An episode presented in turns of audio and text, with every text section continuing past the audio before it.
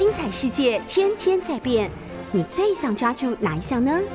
跟着我们不出门也能探索天下事，欢迎收听《世界一把抓》。欢迎收听 News 九八九八新闻台。你现在收听的节目是《世界一把抓》，每个星期二早上十点的单元总编辑选书。我是新点文化的叶美瑶，也是今天的主持人。呃，九月我们开始这个节目，十月呃，当时我都是一个人讲哦。十月开始，我要陆陆续续的找不同的来宾。那今天要介绍的这本书，跟今天的来宾当然是非常有关系。我先说，今天这本书其实你现在在市面上还找不到。这本书叫做《从前从前某个地方有具尸体》，一听到有尸体，你大概就可以猜得到这是一个推理小说。那这本日本推理小说呢，明天才上市，但今天我找来这个跟我搭档了十年多，嗯，博昌，我们有没有十一年？是不是？我的同事陈博昌先生，他也是这本书的执编，也是新一点文化的版权担当。呃，首先我请博昌先跟大家打招呼。你为什么坐的比我高这么多啊？我调一下哈。好，博昌，这个请先跟大家打招呼。好，各位听众朋友，大家好，我是呃新经典文化的博昌，那也是这一本刚没有介绍过的《从前从前某个地方有具尸体》的责任编辑。嗯，因为听到从前从前，我们会先想到的是民间故事、童话；听到有具尸体，想到是推理小说。这本书融合了童话。民间故事、推理小说。那来自日本的这本书，作者台湾可能也不熟悉，他叫清流碧人哦。我们先来听一首歌，然后进入我们今天要谈的这本书。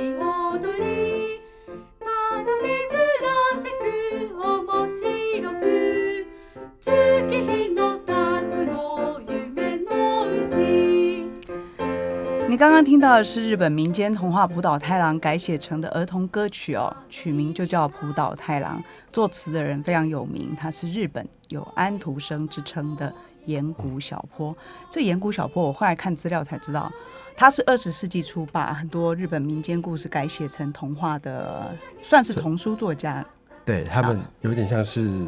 把它改了蛮多，大概一百多个。对对，就是我们熟听呃熟知的什么桃太郎啊，然后全部都是全部都是他改写的。其实就像安徒生一样，他也是收集他们所谓的民间的故事，然后把它所谓的写成给儿童适合看的故事。是，其实国外的童话或者是呃日本的童话，他们有个就是教教化的意义嘛，就劝人为善啦，是，然后或者是你会越来越好这样子，所以他等于用日本的。可以，呃，日本人可以理解的设定，然后去改写。岩谷小坡他这个一系列的歌词啊，我后来发现，在日本的一九二零年代吧，他们的小学教科书唱游课就有歌本哦，里面其实都是岩谷小坡写的故事，等于是透过唱歌把这些民间故事，其实我们等于现在听到的日本这些童话故事、民间故事都是他都是他写的。对，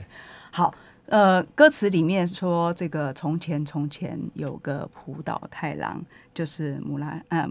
姆拉西吗？乌拉西乌拉西嘛，乌拉西嘛就是浦岛太郎。那歌词里面说他帮了海龟，结果被带到了海底的龙宫城，看到了像画一样美的海底世界。那龙宫城里面住着一个叫乙姬公主的，还招待他。不但给他吃吃喝喝的，还让比目鱼啊、鲷鱼啊，所有的海海鲜 都 来跳舞娱乐他。那有很多版本，有些说他住了三天，有些说什么住一天，对，然后回去以后，这世界就什么过了百年，百年对，呃，有的设定应该说基本设定就是他在龙宫城的一天在。呃，人世间是一百年。是，其实我们小时候也听过华文版的民间故事，也是什么黄粱一梦这种，一回来以后世界就改变。可是这故事呢，看起来很单纯，就是胡老太郎去了一个地方回来。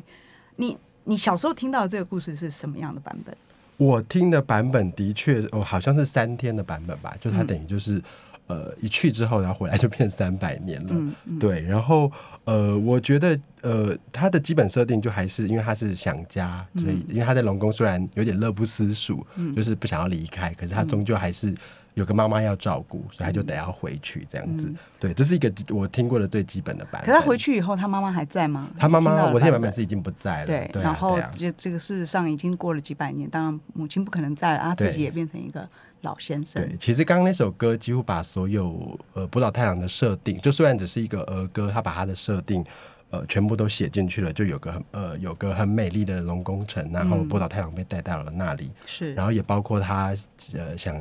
呃乐不思蜀想要回家这件事情都写进去了。那我觉得他开头有一个姆卡西姆卡西，其实是跟我们这本书很有关系，然后对日本人也会有感的。那其实我们以前我自己在我自己是念日文系的，所以呃我比较。我们最先听的其实是桃太郎，那桃太郎的一开始的句子也是摩卡西摩卡西阿鲁托科罗尼，就是我们这个书名的从前从前某个地方有一个老爷爷跟老太太，嗯，对对对，所以呃，我觉得岩谷小坡他在就是他在日本呃写这一系列的作品的时候，都有一个姆卡西姆卡西这样的一个对日本来说非常亲切的开头，是，所以这本书名我觉得它等于就呃一方面它改编了五个同呃五个民间故事，所以他把。这个姆卡西姆卡西阿鲁托科罗尼西达一个阿里马西达，就有具尸体这个东西，呃，这个梗把它放进去了。是，本来大部分的童话在从前从前什么地方有个什么，其实是引出了一个可能充满了纯真的世界里面的某个主角。可是我们的书名却是立刻出来了一具尸体，那就干脆趁这个时候，我们浦岛太郎只是其中一个故事。对，那个博昌可以帮我们介绍一下这本书里面到底是是嗯，我们为什么要引这个台湾要知道这本书，认识这本书，以及嗯这书里面到底还有什么故事呢？呃，这里面呃，这本书其实是呃改编了五个故事嘛。那刚刚一个浦岛太郎，那另外一个就是一呃一寸法师，那还有桃太郎，以及花开爷爷跟宝白鹤保恩。嗯，呃，我相信听众应该听到这些，可能都会有一点点的印象。花开爷爷大家可能比较不熟，但事事实上其他都是听过的。是，就这几个都是我们呃耳熟能详的故事。嗯那呃，这个作者青柳碧人，他其实之所以改编，呃，应该是说他在二零一九年出了这本书，在日本。那当初其实他有一个初衷，因为他最早是一位呃，就是写比较轻小说内容的。那他其实呃很喜欢数学，可是他自己是文科生，嗯所以他就想说要把生活当中融进一些推理的元素在。所以，于是他就呃，他其实写完了第一本畅销作品，叫做《冰村者的数学笔记》，就听得出来就是一个呃有点数学推理的故事。他就发誓他要有想要走回所谓的推理路线，因为毕竟在日本，你如果想要出道，的确像是呃，的确得要写所谓的很震惊的推理作品。嗯嗯，所以他就想构思了一个呃所谓的龙，就是他浦岛太郎跟龙宫城的一个密室推理，然后他把、他把密室杀人事件放进了龙宫城推理。是那他当初发射了豪语，想说他呃应该一年就完成了，可是他在花了七年才写了这个龙宫城的故事。啊，所以这个故事光这个故事就写了七年吗？对对，他就是光这个设定，因为呃，主要是我相信我读，呃就我在读完这本书之后，我觉得他的整个推理的结构，或者是他的故事感，或者是呃保留原本民间传说的那种呃教化的那种寓意的特性都还在，嗯所以我我可以想象，他的确得要花很多心思再去写，因为毕竟是一个大家已经熟知的民间传说，是。你要如何再添加新意，让大家去呃更了解这个故事？然后重点是它又是一个全新的东西，然后会让大家觉得很有趣、很有意思，然后或甚至推理的是很缜密，然后不会让大家吐槽说：“哎、这个有问题啊，这个有 bug 这样子。这个书我自己看的时候，我最惊喜的地方是，我们都以为我们很熟这些童话故事或者是民间故事。坦白说，我后来才发现，哎，我有一阵子其实是把桃太郎跟一寸法师搞混在一起的。然后你读的时候，我们以为他只是把民间故事完全改成了推理，不是的。我读完，我再去对照真正原来的童话故事，我发现他居然可以大量的让童话故事都保留。然后再把推理元素加进去，我觉得最厉害，我自己觉得啦。是据说日本读者跟我的想法不一样，我自己觉得最厉害的就浦岛太郎这一篇。不过我们后面再来讲这个小说里面的情节。其实我今天会这个一定要叫博昌来跟我同台的原因，一方面是请大家先了解一件事情：很多出版社挂总编辑人，并不是所有书的这个完整的了解者，其实常常是这个选书的呃编辑，或者是编辑这本书的编辑。尤其这本书是日文书，所以在所有的日本的资料，甚至于跟日本的联系上。常常是直编才是这个书最核心的灵魂。那所以这本书的灵魂当然就是陈伯昌喽，因为我们不可能叫青柳碧人来跟我们聊嘛。但是在讲这个小说，因为小说本身很，我们讲完了，你其实就不用去破案了，你就不用去推理了，那个乐趣就少了。所以我们我们两个其实一直在想说，到底要怎么跟大家讲。但我想先倒回来跟大家，请博昌分析，或者是说分享一个事情是，这书有很厉害吗？在日本，他到底做了什么事情？又没听过的作家，又不是东野圭吾。对，其实他在呃，在台湾大家可能还不熟知，可是他在日本，呃，我刚刚说的那个出道作品，其实他系列就卖了八十万册。那因为他这个系列做，所以八十万册这个数字合理。那这本书，呃，就从前从前某个地方。有具尸体哦，连书名都要再看一下。对对对，好，它其实在日本呃已经畅销现在二十万册。然后其实在我在出书前查的资料，那因为他们最近要再用文库本的方式再发行一次，所以其实已经我看早上看了新闻，大概已经有到三十万册。是，所以那个这本书的口碑是一直有在出来的。那除了畅销记录以外，我觉得它比较有意思的是，它等于是。呃，我们用现在的字眼叫霸榜，就是他霸占了很多日本很重关键的推理榜单，然后也包括一般的大众图书的榜单。那举一个呃，大家最熟知的就是基国屋书店，呃，他们的书店店员就在日本大概呃大概七百多个，他们把它选为第二名吧，那也是第一名的小说，就等于是他对记忆国屋的书店店员来讲，他们是最想卖的一本。呃，小说小说，年度小说作品。那再是他在推理的表现，其实非常的惊人。就是日本有四大的年度所谓的呃推理榜单，那他其实就有三个进榜，然后也名次也都是算是还不错的。对，就表示其实连推理界的呃人士也是认可，或者是读者也是认可这本书的在推理上的一个轨迹的表现。嗯，对。然后呃，我觉得他除了在所谓的外在的呃，就是表销售记录也好，或者是榜单记录也好，我觉得他在日本的口碑来讲也有很有意思。因为呃，我记得我看过作者的一篇专访，他说其实这本书最早。呃，在关东地区并没有特别的，呃，就是发销售是平平，可是却在关西先热起来的。关西主要就是指大阪啊、京都这些地方，金阪神大，就是文化比较文化上的。我觉得是 呃，大阪有一个所谓的艺呃搞笑艺人是吉本兴业的呃叫什么呃，就是总总部在那边，对，所以他们有一个吐槽文化。那那件事情刚好对应到这本书的一个特质是，它有一点点在吐槽所谓的。呃，就是民间童话，还有就是所谓教人为善是怎么一回事？嗯，所以就因为这件事情，让他觉得哇，原来他没有想过，在就是因为大部分其实以日本的出版销售来讲，东京永呃就是有点像我们的台北，它的销售状况永远是比较好的。所以这本书在关西先卖，然后之后在全国性的整个热起来，他觉得非常的呃有意思。这你就想象说，有一本书先在南台湾卖起来，然后最后整个北台湾都觉得哇，这个太过瘾了啊！是这样的一本书，在这个二零一九年出版，然后由这个日本的双叶社，他们自己也是很重这个呃推理这个系列的经营的。呃，由这个出版社推出以后，连续两年，我自己注意到，是因为它在这个 Book Meter 日本最大的书评网站，那。连连续两年，读者都把它选为 Best Ten 哦，就是意思就是说，他每年都会选自己爱读的书写书评啊什么的。那呃，Best Ten 里面其实不是只有小说，也会有 Nonfiction，就是我们所谓的就是一般的社科类的书，或者是财经管理类的书。年度的十大的意思是代表他真的在读者里面是非常有影响力的。再加上他今年会出文库版，我们期待他在日本的表现更好。那呃，这个。刚刚博昌谈到这个这本书在日本受到读者欢迎，受到很多这个霸榜的效应哈。呃，我自己想要补充一个东西，就是日本推理小说。呃，我不是我，我想博昌，你是不是啊？就是呃，忠诚的 今天很推理小说。很怕我们讲了什么，然后被推理迷说，哎，对对不是对这样子。呃，我知道这个台湾其实有内行的推理呃推荐者，也有导读者，甚至有呃推理作家们。嗯那先说很敬佩，因为台湾不毕竟不是一个太太成熟的推理小说的阅读土壤，所以我们大量引进国外的。那大家很熟悉的一定是什么福尔摩斯啊、亚森罗平啊。那这几年呃前几年应该是博昌你小时候吧，我可能已经都出社会了，就是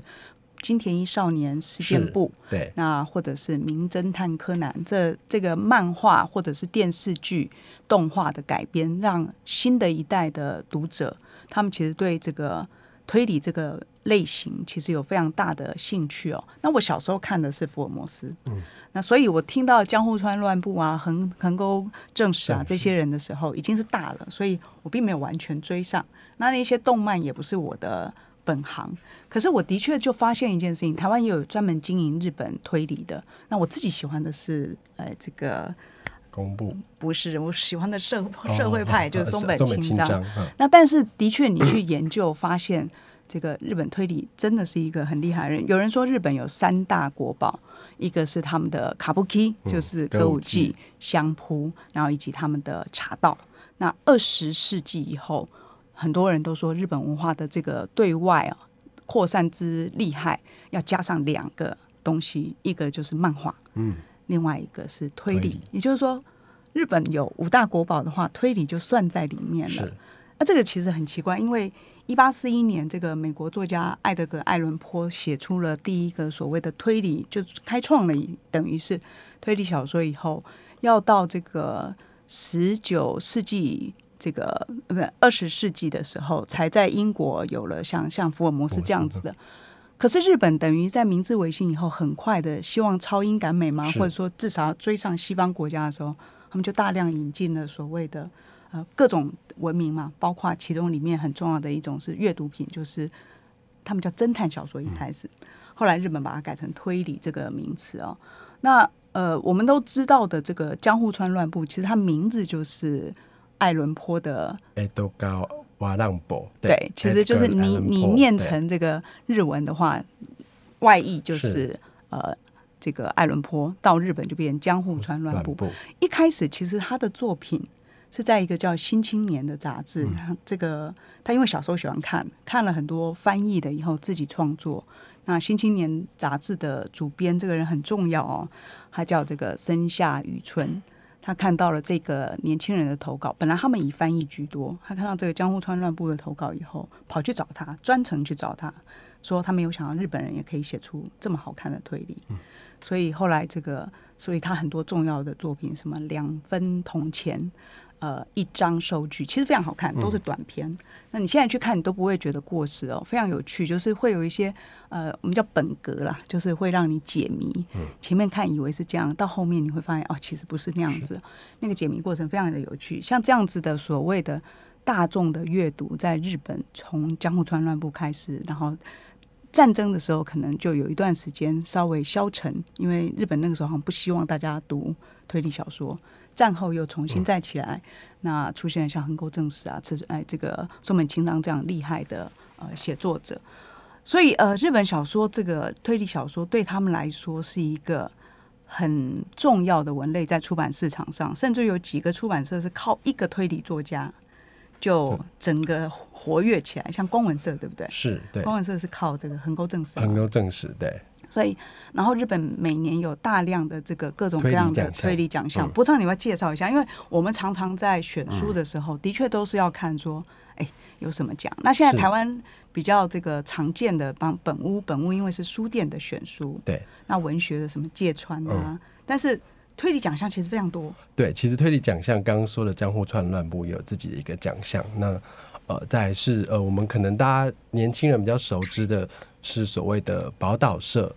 呃，他创了一个这本推理小说了不起，它等于是比较新的一个推理奖项。那说是新，也大概有十几年的历史了。那它的主要是奖金蛮诱人的，所以每年的投稿人数也都大概有呃几千这样去投稿。那其实我刚刚说到的四大媒体，也说是呃就是行之有年在经营推理的出版社品牌，那包括大家熟知的文艺春秋，那早川也是一个。早川书店，它也是呃长期在经营呃欧美跟日本推理的一个作品。那我们今天介绍这本书，其实呃它日本是双叶社，双叶社其实有一本呃小说推理的，它就叫小说推理这个刊这个月刊，那其实也都是固定会有呃就是每个月都会邀请推理名家来写写作品，然后也会在上面连载这样子。是是，对那。日日本的出版社有一个特别的现象，就是他们呃，只要是这个成其气候的有足够大的，他们通常都会。呃，所谓的希望有年轻的写作者嘛，培养年轻写作者，所以他们有很多的刊物，是，就是既有出版又有刊物，刊物里面其实就是一方面寻求新的作家是。冒出来办各种的奖项，另外一方面是让自己的作者有发表的原地，嗯，然后到时候才可以这个集结出书，是，像我我们我们家自己很熟悉的深夜食堂，对，也就是在漫画杂志上，对，先连载，然后才会。呃，如果他看他呃销售或者是反应不错的话，其实通常都会出成单行本。对，透过杂志，一方面是市场，二方面也让作家有一个持续创作的节奏。那呃，本来我们其实。希望再多讲一点书的，但是我想要回头讲一件事情。今天因为博昌来说，我们要有一个庆祝行情哈，是这样，就是这本书出版的时候，呃，因为它牵涉到了五大的呃，它有五篇故事，五个故事分别对应到了五种本格推理的这个叫什么手法，写作手法。那所以我们当时就做了一个小动作，就是因为我们这个书风很特别。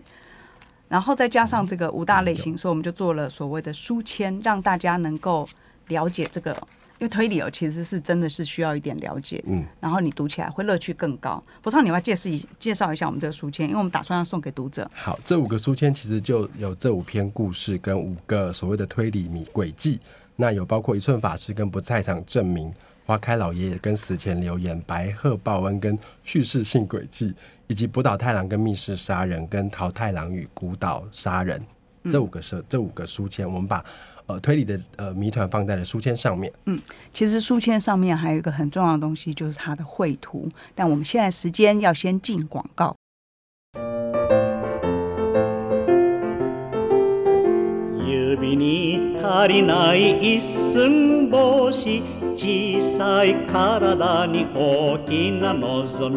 お湾の船に橋の海今日へはるばる登りゆく。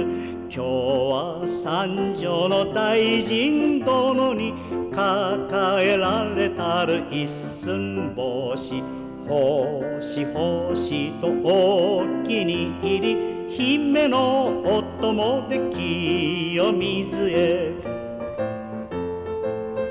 你刚刚听到的是今天节目开头介绍的日本安徒生岩谷小破写的《一寸法师》。这里是 News 九八九八新闻台《世界一把抓》总编辑选书单元。今天介绍的这本书是《从前从前某个地方有具尸体》。我刚刚在看博昌手上的书封，因为这书名实在太长了哦。呃，这首歌唱的当然是一寸法师，唱歌的人是山本健二。我非常喜欢的这个美声型的这个唱法哦。他唱的其实就是一寸法师的故事，对，什么不到手指大小的一寸法师，身体小，愿望大。他用碗为船，船呐，然后筷子当桨。他要干干嘛呢？他要去京城去，结果呢就被京城的三条大臣是念三条三条对，嗯，三条大臣就雇佣了他。他很小，但是呢他很聪明嘛，然后又很讨人喜欢，所以就让大臣的女儿等于就等于是变成大臣女儿的这个随身侍卫一样。那有一天，这个大臣女儿在清水坡，她好像去参拜。回回程的路上就出现了鬼，嗯，那所有的这个随身的真正的像人形的侍卫都打不过那个鬼，道士一寸法师趁这个鬼要吃掉呃公主的时候，其实不是公主啊，就是大臣的女儿，对，他就跳进了他的嘴里，然后因为他手上有一把剑，那个剑是针做的，他用针去刺这个鬼的肚子，那鬼当然就受不了了，怎么样？他再怎么厉害都打不到自己肚子里的坏蛋嘛。所以呢，就把他放出来。放出来以后呢，这个落荒而逃，但是他掉了一个锤子，叫万宝锤吧，就那锤子很奇特，就是一敲。一寸法师就变成跟人一样大小，变成一个帅哥，一表人才男子汉。是当然最后当然就是大臣就把自己的女儿嫁给了他。嗯我们小时候知道的是这样子的故事。对，那不过在讲故事之前，就是这本书里面的一寸法师，等一下博昌要跟我们讲。但我们刚刚这个广告结束之前，其实分享到了一半哦，就是我们做了这个书签，那对讲了书签的五五个故事，其中当然有一寸法师，一寸法师讲的这是这是什么不在场证明不在场证明，对，但是其实它有一个很重要的特点，跟我们的封面有关，就是除了是插画家。除了字以外，可以看到这个图。那我们这一次呃，在这本书我们买了，我们等于是买了日本的原本的封面插画。那这个封面插画家是叫五月女贵子。呃，其实这封面大家看的非常应该印象深刻，他就他呃就很复古嘛，角色的脸，然后就是表情，然后再来是画风是非常的复古，然后再来是呃这个插画家其实大有来头，或许有些人已经呃应该是认识他，就是你们的 LINE 的贴图，应该有买过他的贴图，他就是来过台湾，对不对？对，然后再来是他来过两三年前来过台湾办展。呃，这个插画家其实最早他自己是念电影的，所以他常常沉浸在所谓的六七零年代的那种日本电影，嗯，所以那些电影就成了他呃创就是画画的，就是养分吧，就等于是他呃他的怀旧啦，他的复古的那种画风，其实就是呃参考的六七日本六七年代的电影。所以这个五月女贵子，我觉得他一方面融合了怀旧之外，他还呃，他立就是等于是他希望他画的图能让大家看了就笑出来，就大家可以看到这个我们的书风，就是大家的人物的表情好像有点狰狞，然后。有点呃不太确定他们想表达什么，可是好像又有点恐怖。那其实我有不同朋友也觉得，哎、有有人会觉得有点恐怖，可是我觉得他的画风就是让大家呃马上很吸睛，就一看到，哎、这个画风很有意思，然后这个人物的表情呃非常的生动。嗯，对。那这个五月女贵子他就是希望能画出让大家看了笑出来，所以这一次我们就觉得。呃，这个书风实在太有意思了，所以我们希望让几乎是原汁原味呈现，那也符合了这个书名的题旨，就是完全是搭在一起，然后希望能把画风融合推理，让大家一看就很清楚。是我们在这个书签里面，就每一个等于都是去解释这个小说里面他用的所谓的手法、手法那一寸法师用的手法就是所谓的，哎，不在场证证明不在场证明其实是一个还蛮有名的，就是是。即使你看很多电影，它也是就是凶手如果厉害的话，要这个斗智的话，他就是会让你知道说，所有证据都指向我，可是我明明有不在场证明，证明。你就莫可奈何，你不能逮我。是，是，那在一寸法师这个故事里面，他怎么让他有不在场证明？呃，重首先重点在于呃动机，就是到底呃好，先讲不太证明，就是其实呃这里面的一寸法是不太证明，刚刚美瑶其实已经说到了，就是他被鬼吞到了肚子里，对，到这里跟那个原来的童书故事是一样的，是一样的，可是同一时间的发生了一个命案，对，然后可是那个命案的所谓的就是被杀的那个就是呃死者。死者，他其实是呃右大臣的私生子，所以这会牵连到开始复杂的人际关系了。就是他是右大右大臣的私生子，那嫌疑犯会有谁？可能是右大臣，嗯可能是公主，那可能是旁边的侍卫，因为他倾慕了公主很久，然后再是呃，可能是一寸法师。然后可能是发现尸体，呃，发现尸尸体的，呃，就是小米，就是所谓的第一个案发现场的目击者。那刚刚说了，呃，我刚刚漏讲了一件事情，尤大右大臣其实体弱多病，所以他不久就要离开人世，所以他接下来的所谓的继呃继承者其实很重要。嗯，那今天如果假设冒出了一个私生子，基本上就会影响到刚刚那些若干人等的。他们的去就是拥有右大臣的那些金银财宝的权利，而死者其实就是右大臣的私生子。对，嗯，那所以这件事情就是很呃，等于是呃一呃，所以刚刚所有说的那些人，他们都可能是嫌疑犯。那再来是呃，之所以会让呃，就是呃，就是一寸法师之所以会是他想要有呃，就他的不在场面，其实就是他在肚子里。可是问题是，他在从走到所谓的刚刚的案发现场，其实还有两个小时的距离。嗯，就是在不在场证明这件事当中，有一个事情是所谓的时间跟你的地点，就是他其实有强烈的，就是证明说他根本就是不在案发现场。你怎么可以怀疑我寸法师？那么小，他到底要怎么样才能够去杀人呢？当中的办案，其实他就有说，其实你可能是从呃鬼的，就是就是狗鬼的肛门跑出去，就这是这是他玩的一个梗啦。就是其实等于是大家都在努力把一寸法师救出来的时候，可是他其实是有趁可以趁机去从另外一个出口跑到去去把那个林，就是把邻村的那一个所谓的。呃，私生子把他杀掉的，对，本格派推理很重要一个事情就是说，你其实跟这个呃一起思考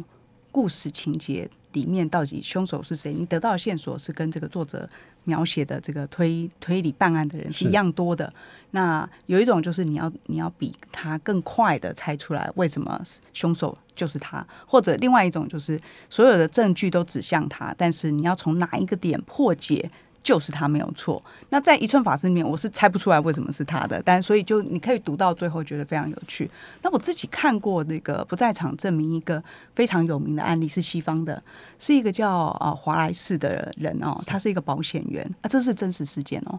那这个家伙他娶了一个老婆，这老婆当时是谎称是什么三十几岁，事实上后来发现这个老婆比他大十七岁。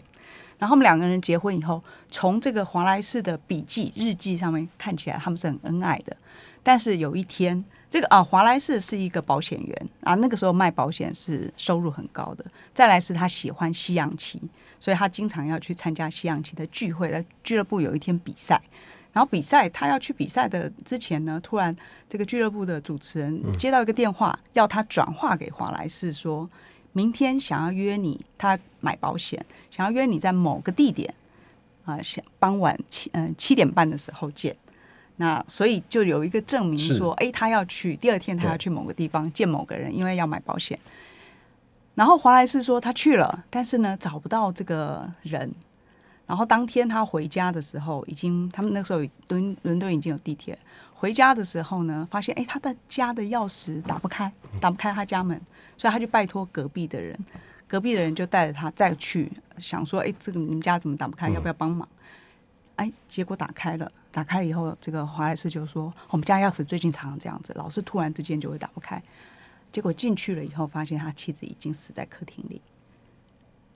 然后妻子这个倒在地上的血泊下面有一件呃雨衣，所以呢，哎，当场的状况看起来是他有不在场证明，是可是怎么查都没有其他的凶手的可能。那你要怎么证明？因为他的时间算的刚刚好。第一个，他证明他当时不在；是，第二个，他证明这个这个他是从外面进去的。嗯，然后以及他身上完全没有血，因为以他这个妻子死掉的状况，这是伦敦史上有名的一个所谓不在场证明的案件。类似就是说，你在这个一串法师这个故事里面，你也是要去猜说，对他有不在场证明，他在鬼的肚子里，是，更何况鬼就说了。因为他们问说他是不是跑出去去了又回来，对，鬼说没有，我真肚子真的一直都很痛，嗯他事实上就在里面，这怎么造成的呢？是，你还记得吗？这个当然不能，就不能 这个讲，就不能讲，就欢迎大家去看。是，对呃，除了一寸法师之外，这本书里面还有很多个故事哦。我想讲一下这个浦岛太郎吧。我我刚刚说了，我是最喜欢这个故事的。呃，这个故事用的是什么手法呀？它里面玩的是密室杀人，嗯，就是里面呃，等于是呃，我们刚刚说的一看起来一切美好的龙宫城，呃，发生了一个命案。嗯那那个命案的现场是一个密室，就是、呃，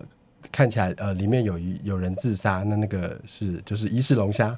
他看起来是自杀，可是看起来又像他杀，嗯，所以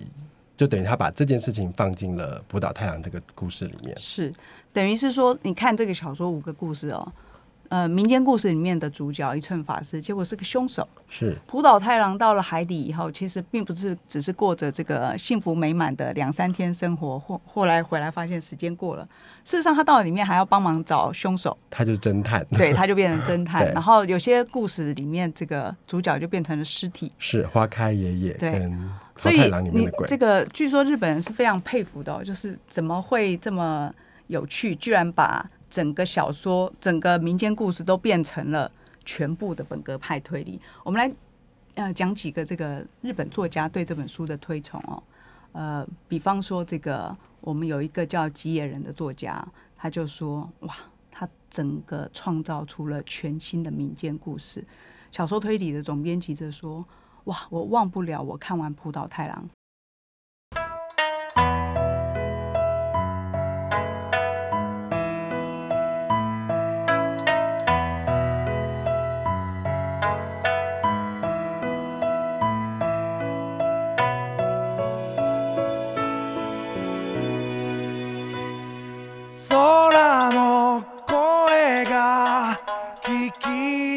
なくて風の声に耳すませ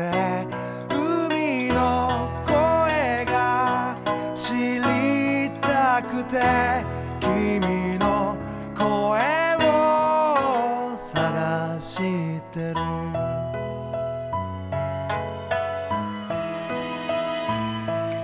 你刚刚听到的是充满了冲绳音乐风格的一首歌，叫《海之声》哦。明明我们今天在讲民间童话，为什么会突然放这个一首这么有岛歌的风格的作曲呢？呃，唱歌的人是桐谷健太。如果你看过《花火》这个电影的话，他是其中之一个主角，我非常喜欢他哦。呃，其实这是一首浦岛太郎之歌。他在二零一六年吧，有一个日本电讯公司，那电讯商叫 AU，他拍了一个广告，那就是他等于用了这个葡萄太郎这个故事的原型，然后让他演葡萄太郎，然后在海边对着大海唱歌哦。那《海之声》里面有一段歌词是说：海的声音、风的声音、天空的声音、太阳的声音、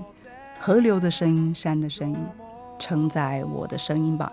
呃呃，真的是听了非常感动，而且有一种充满了思念，对远方的什么思念的感觉哦。那如果是在原来的童谣、呃童话故事里面，你可以想象这个浦岛太郎可能想想念的是海底王宫的乙姬公主，嗯，可是在这个如果是放在今天这个改编里面，就是从前从呃从前从前某个地方有具尸体，我觉得也非常的合哦，因为他思念的可能是。我觉得这个歌里面有一种懊悔啊，时间过去了，我当时没有看出呃人生的真相。嗯，那我自己最喜欢的这个改编里面，呃，我在看到很多日本的推荐里面就有讲到说，哎，浦岛太郎这一篇真是看了很受冲击，因为他写的非常好，既保留了原来的民间故事的元素，也写出了真正的推理的故事哦。嗯，博昌，你这个你读到的所有的推荐人里面，有没有让你印象深刻的？呃，就是其实刚刚美瑶说的，就是呃，浦岛太阳这个故事，其实最早就是我刚就说，我觉得印象深刻的推荐人就是呃，当初挖掘这个故事的那个呃小说推理的编辑长，哦。对他当初就是看到这个龙宫城的设定太厉害了，所以他就决定要让呃极力争取这个作家在他们杂志上连载，嗯哼，对，所以他就是希，我记得他说，就是如果你能从这个故事当中呃看到青柳碧人的才能。那我相信你会很 enjoy 这个故事，嗯，对，这故事就是不只有推推理本格，就是常常会有一个巧妙的设定，嗯，让你觉得很精彩。可是我觉得它还充满了感情，因为这个故事本来就有一种时间流逝以后。一切人事全非的感觉，哎，他居然把一个推理写出这样子的气氛，哦，我非常的喜欢哦。那说到改编的魅力啊，这个刚刚刚大家听到这个通古健太，他等于也是唱出了另外一种的浦岛太郎的情感，把它变得不太不太像童谣了，而是一种成人世界能理解的情感。最近这个 Netflix 上面非常热门的一个。改编剧，你有看？有有有鱿鱼游戏。对，虽然其实不太一样，就是他他他他的改编手法是把它变成一个成人世界的残酷。对，那他用的是韩国流行的，其实是呃，应该说小朋友很熟悉的。对，呃，有童年童年玩童年游戏啦。对，呃，比方说这个我们也很熟悉的一二三木头挖碰藤对。呃，挖碰藤是游戏嘛？我跟博昌也是一起学韩文的，所以我们还跟老师聊了一下。老师跟我们讲说，哪些游戏，包括鱿鱼游戏哦，这个可能是一个他们比较古代的游戏。就是改编一旦呃找到了现代人很强烈的共鸣的时候，是会有很大的能量的。那呃，今天介绍这本书《从前从前某个地方有具尸体》，我自己觉得是一个可以给大家带来。把旧的故事有新的阅读乐趣嗯的。那其中有一个故事呢，其实我觉得还蛮难的、就是叫白鹤的倒叙。，对我，我就跟博昌说，拜托你一定要跟读者稍微讲一下，以免他看了像我一样，我第一次看看完没有懂，是然后我觉得原来是书名就应该要让我懂的。呃片名，对对对，啊片名白鹤的倒叙看起来好像呃有个倒叙手法在。嗯那其实它在日文原本就是这个倒叙指的是倒叙推理，倒叙推理是在。呃，推理的手法当中一个很有名，就是他一开始就告诉你有人被杀，然后呃会用凶手视角，那再来是看点，就是你要看侦探如何跟凶手对峙。就他们两个观点会不同吗？不同，嗯呃，对对对，完全会不同。然后，呃，所以呃，应该是说这一本这一篇其实一开始会让你以为是倒叙推理这个手法，可是看到后来，呃，作者又塞了一个梗进去，它变成了日本人最着迷的叙事叙述性推理。叙述性推理不是所谓的密室杀人。呃，孤岛杀人这样的一个手法，它其实是作者对读者下的一个战帖，嗯，就是等于是他是在外面，他是在外围，然后你读到最后，就他会引导你往某个方向看，可是读到最后却发现他来个大反转，嗯，那那个大反转有时候是还蛮惊人的。那举一个比较呃，大家可能有。读过的就是一个叫《爱的成人式》的一部小说，其实它电影是那个前田敦子跟松田翔太，嗯。它其实是两段故事，可是你呃 A 段跟 B 段，它其实你读到你看到最后或读到最后，你才发现原来他们的有时间重叠，然后所以你会发现，哎、原来男主角一直讲的以为是 A，可是没想到竟然是 B。那几个比较有名的叙呃，就是很擅长写述叙述式推理的名家，包括所谓的林林富行人，他的那个什么什么馆系列，原则上都是类似的手法。是那他后来又出了一个叫 Another，其实也是类似的手法。嗯嗯，对嗯所以这个白鹤报恩。嗯，在这篇的篇名叫呃叙事白鹤的倒叙。鹤的倒叙，可是倒叙这个字有一个别的意思，对，因为其实我刚刚漏讲一个是他在倒叙，其实呃日文的报恩跟倒叙这边有呃发音是接近的，所以其实这个在我们的确翻译过来会得要想要把方呃想方法处理，所以它这个倒叙其实跟报恩是有对应的。嗯。那这一篇读到。呃，我唯一可以讲的是说，因为我不能透露太多。那所谓的报恩，那其实应该也有可能所谓的恩将仇报。那再来是另外一件事情，他变完报仇了变报仇，然后再来是呃叙事式推理，就是他可能在最后的一个关键，他让你想要再重读第二次。嗯嗯，对，我觉得这是他非常厉害的地方。小说最后其实就是告诉你要重读第二次哦。这个在白鹤报恩这个故事，其实我在觉得中国民间故事也有这样的故事，其实就很简单，一个人救了一只鹤。那救了鹤以后呢，在大雪的天，这个鹤会变成一个女生 跑来，然后就跑来你家，然后就假装是这个看起来是要借住，但事实上他是为了报恩。他怎么报恩呢？他开始帮你打扫家里，然后跟你说我可以帮你织布织布。在古代，就是男人是所谓男嗯、男耕女织嘛，就是农事不忙的时候要补贴家用，就是要织布。那男生通常不会织布，所以这个鹤来到他家，显然这个男人是没有结婚的。那有另外一个版本是老爷爷老奶奶，那老奶奶织不动，所以总而言之会有一只鹤来他们家就开始织布，织出来的布又好又美，是所以可以卖很好的价钱。但只有一个条件是鹤会说不可以看我织布，嗯我织布的时候你们都要这个躲在在在屋子外面。那最后答案都会变成是一定会去偷看，偷看以后会发现鹤其实是拿着自己的羽毛拔下来织成了布，等于是舍身呐、哈。那可是，一旦看了鹤就走了，就再也不回来了。可是在这个故事里面，鹤的报恩其实也有报仇的意思，但大家真的要自己看哦。这这个精彩的故事，所谓的烧脑的倒叙，看完一遍不够哦，要看第二遍。那关于这个故事之外呢，我想再次提醒大家，今天我们有一个特别的东西要送大家，就是你今天在这个 News 酒吧，就是关于这一集节目的预告下面，只要留言，今天我们讲的。就这本书讲了哪五个民间故事？博少，你先透露一下答案。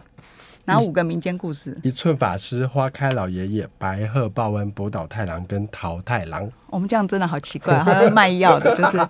呃，其实我们是非常希望大家能够透过阅读这个故事，感觉到推理小说的魅力哦。所以你只要答得出来，到底是哪五个民间故事去改编，至于怎么改编，你要自己看小说，我们就会送你五月女贵子所绘的五张书签。这是台湾才有的，以及我们会在周五以前选出所有留言的人都有书签，但是我们会选出三个人送你这本明天才上市的小说。那最后还有一点点时间，博昌，你关于这本书还有没有什么想要跟我们大家讲的？他好像后来还有一个西方版，对不对？对，其实他后来又写了一个以小红帽然后灰姑娘呃为本的西方版，那在日本也是非常的。就是叫好叫座，那一样找了这个五月女贵子画插画，